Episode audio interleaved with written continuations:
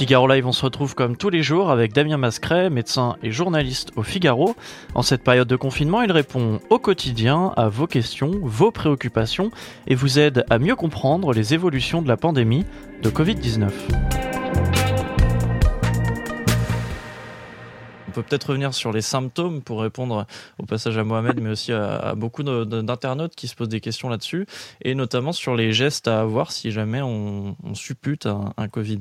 Alors, euh, parmi euh, les symptômes qui font penser au Covid, il y a euh, bien sûr la toux. alors, une toux plutôt sèche. il y a la température, mais pas forcément très élevée. Hein. ça peut être dans 9 fois sur 10 inférieur à, à 39. et puis même au début, on peut avoir simplement une température inférieure à 37,5, donc ça passe quasiment inaperçu. On parle même plutôt de fébricule que de fièvre. et puis il y a la gêne respiratoire euh, qui peut, qui peut apparaître. Alors quand la gêne respiratoire apparaît, euh, c'est plutôt à la fin de la première semaine et c'est un moment un petit peu délicat euh, qui, là aussi, doit nécessiter à nouveau de reconsulter un médecin, voire même le, faire en urgence. alors je ne connais pas le service d'urgence pour Mohamed, mais en tout cas en France, c'est le 15 qu'il faut faire, évidemment, si on a ces symptômes de difficulté à respirer au repos.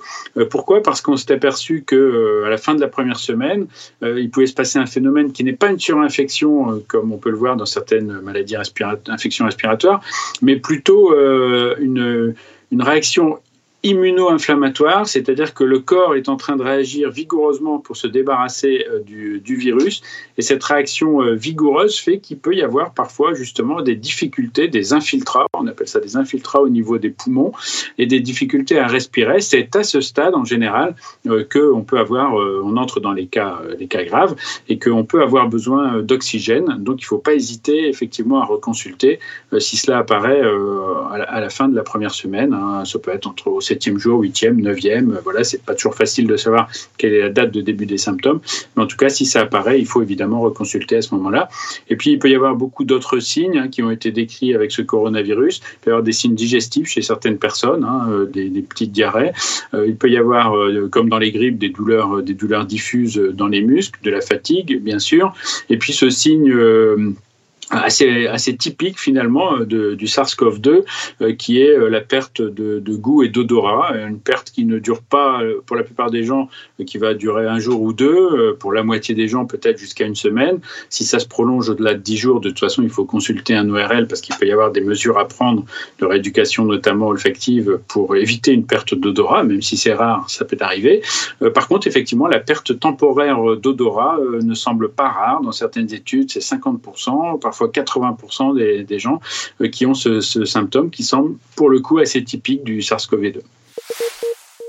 On a une question donc de George Arbing sur la page principale du, Figaro. Le coronavirus peut-il persister dans les yeux, le système nerveux euh, central des patients dits guéris, comme c'est le cas par exemple pour euh, Ebola? C'est vrai ça, on sait qu'il y a par exemple certains symptômes mm. qui sont importants, comme par exemple la perte de goût et d'odorat. Est-ce qu'ils peuvent se maintenir et avoir des séquelles sur le long terme? Alors, euh, pour l'instant, euh, on n'a pas encore euh, évidemment d'études autopsiques, comme on dit, hein, déjà chez les personnes décédées pour aller voir dans, du tissu nerveux cérébral, par exemple, si ça persiste. Évidemment, pour des sites qui sont plus accessibles, comme les larmes, on avait déjà eu des travaux qui montraient, que la présence de virus était plutôt rare euh, dans les larmes. Je crois que c'était autour de 1% euh, de, mémoire, 1% des cas euh, Covid symptomatiques qui avaient effectivement, qui ont retrouvé du virus dans les larmes, mais ça pourrait être plus facilement le cas en cas de conjonctivite. Hein. Là, il semble qu'il y ait beaucoup plus de virus dans les larmes. Ça pourrait être d'ailleurs un des modes avec le, lesquels se, peuvent se contaminer les ophtalmos, puisque bon, alors en même temps, les ophtalmos, quand ils vous examinent l'œil avec leurs appareils, sont parfois très près de votre visage. Donc, comme c'est un virus respiratoire, évidemment, toujours difficile de savoir s'il se contamine euh, simplement par euh, la proximité étroite euh, avec vous et votre respiration ou simplement avec, avec les larmes. En principe, ils font quand même attention, évidemment, avec les larmes. Ils savent que les, les, yeux sont une zone très fragile. mais pour ce qui est de la persistance, effectivement, est-ce que ça va se nicher dans certains sites protecteurs? C'est un virus respiratoire et a priori, il ne va pas dans le sang, sauf dans les cas graves qui sont en on ne le trouve pas dans le sang.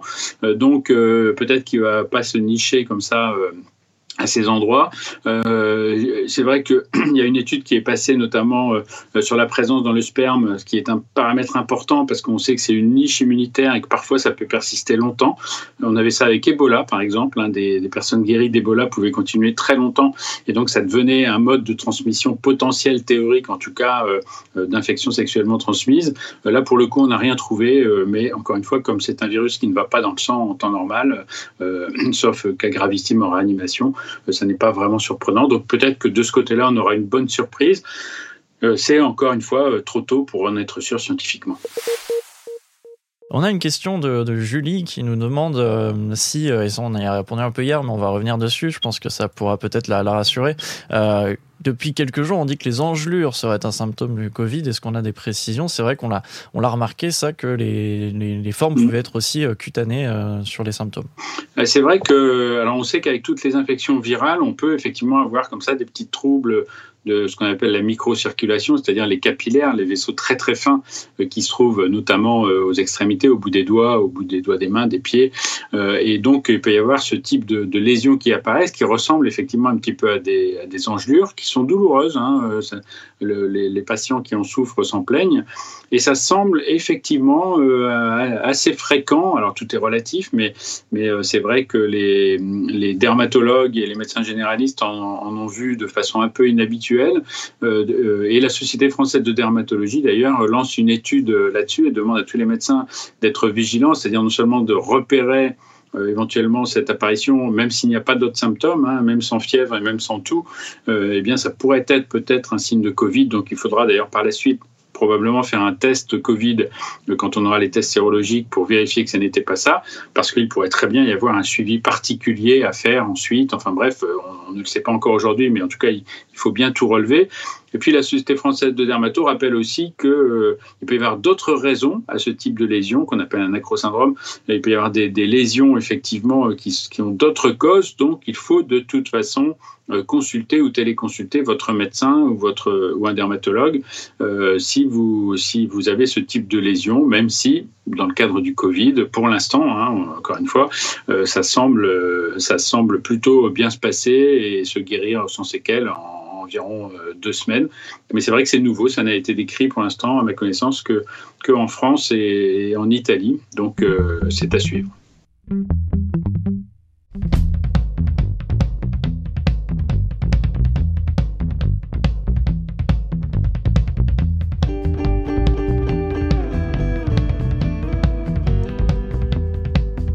A également appris ces dernières semaines notamment qu'on pouvait perdre l'odorat et le goût. Est-ce que c'est un signe que le virus est en train de muter ou est-ce que ce sont juste euh, bah, des découvertes de nouveaux symptômes?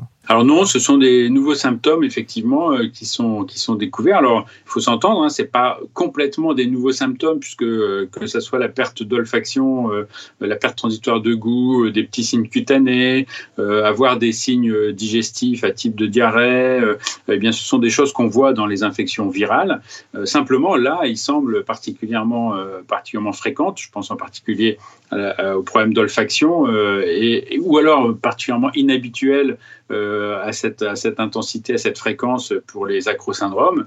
Euh, mais mais c'est vrai que ce sont des signes qui peuvent apparaître finalement avec, euh, toutes, les infections, virales. Ça ne veut absolument pas dire que le virus a muté. Pour l'instant, en tout cas sur les publications qu'on lit de, de, génomique, on s'aperçoit que le virus est, très stable.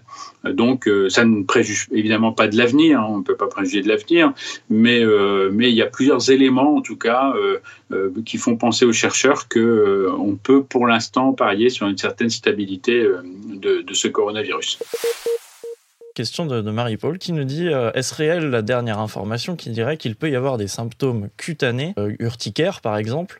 Euh, Dans ce cas, comment réagir? Merci par avance. Alors oui, c'est vrai que bien le, syndicat national des dermatologues a observé dans leur groupe de discussion et des médecins généralistes également observé un nombre accru.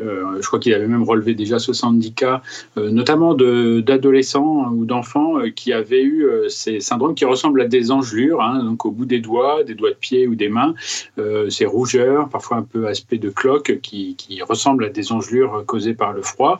Euh, alors on pense effectivement que c'est lié à, la circulation et la coagulation. Euh, il y aurait une hypercoagulabilité qui explique qu'au niveau capillaire, c'est-à-dire les vaisseaux les plus fins au bout des extrémités, qu'il y aurait des lésions qui se produisent à ce moment-là. Euh, ça ne serait pas totalement surprenant parce que euh, pour les cas graves en réanimation, lorsqu'il s'agit de justement de donner de l'oxygène au niveau des poumons, il semble que les réanimateurs soient parfois confrontés aussi à cette difficulté. Euh, et puis les cardiologues ont aussi signalé d'ailleurs qu'il y avait des risques thromboemboliques, des risques d'embolie pulmonaire par exemple, qui étaient liés au Covid. Donc un phénomène un peu particulier peut-être avec ce virus sur, sur les troubles de la coagulation. Alors ce qu'on peut dire, c'est que pour les enfants et adolescents, apparemment, euh, en tout cas, pour l'instant, on n'a pas, euh, pas décrit dans la littérature scientifique de forme grave. Euh, et donc, il n'y aurait pas de traitement particulier à appliquer. en tout cas, pour l'instant, pas de, pas de consensus et pas de recommandation. Mais la Société française de dermatologie a mené, a lancé une étude, ouvert une étude justement pour recenser tous les cas, invite tous les médecins qui, qui voient de tels, de tels cas à les signaler et à bien les relever, bien sûr, au cas où il y ait par la suite des conduites à tenir particulières à adopter, des examens à faire ou quelque chose à revérifier par la suite. Donc c'est à l'étude actuellement, mais c'est vrai que c'est un phénomène nouveau observé avec ce coronavirus. Merci de nous avoir écoutés. Avec Damien Mascret, nous vous donnons rendez-vous tous les jours de ce confinement à 13h. Retrouvez-nous sur la homepage du Figaro, Facebook et Twitch pour poser toutes vos questions sur le Covid-19.